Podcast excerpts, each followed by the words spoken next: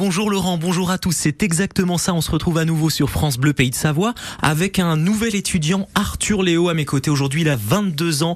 Bonjour Arthur Léo. Bonjour Quentin. Dites-moi un peu, Arthur Léo, comment vous avez eu cette, cette appétence pour le milieu euh, du commerce? C'est, Il y a eu un déclic, un déclenchement C'est venu comment? Pas vraiment. J'ai l'impression que c'est venu un peu tout seul. Après mon bac, euh, j'ai arrêté les études, donc j'ai fait une année sabbatique Ouais. où je me suis dit que j'allais euh, rentrer dans la vie active directement. Ah ouais? Donc vous avez fait quoi pendant cette voilà, année donc sabbatique? euh, des petits boulots. J'ai été vendeur en magasin. Euh, et puis je me suis vite rendu compte que j'allais pas aller forcément loin, euh, qu'il me manquait un peu de bagage, on va dire. Mhm. Donc euh, Mais ça a donné le goût du métier quand même. Ça a Voilà. donné envie de poursuivre. un petit peu, oui, on va dire ça comme ça. Mais je me suis dit qu'il fallait que je continue encore, que je lâche pas l'école maintenant. Et donc ça conduira à faire quoi plus tard? Alors euh, là, le projet, il est un peu en train de changer. C'est-à-dire Mhm. que j'ai un peu envie de m'écarter du, du côté vraiment commerce, Mhm. quête commerciale.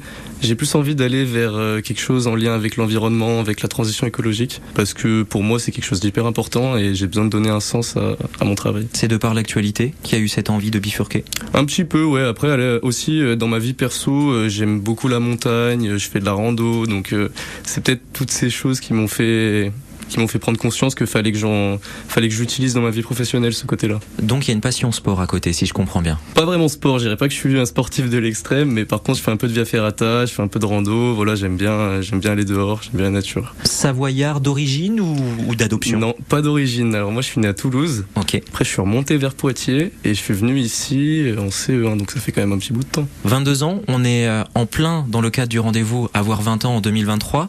Ça se vit comment cette période actuelle? Pour être euh, honnête, c'est une période qui est quand même assez compliquée. Mhm. On sait pas trop forcément où on va.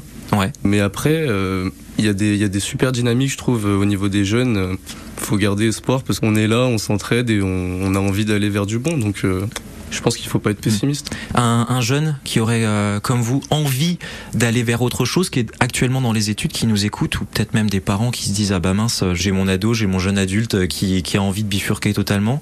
Comment vous pourriez rassurer? Parce que vous aussi de bifurquer du commerce vers l'environnement au départ, ça peut un petit peu mettre en PLS euh, la famille. Exactement. Ben, c'est pour ça, c'est un bon exemple parce qu'au final, on peut, on peut tout associer. En vérité, il est jamais trop tard pour changer. Il y a des gens qui font une école de commerce et qui vont faire totalement autre chose de leur vie. euh, Donc, je pense qu'on n'est pas figé. Et puis, euh, quand on a des idées, il faut, il faut y aller, quoi. Il faut croire en soi. Voilà.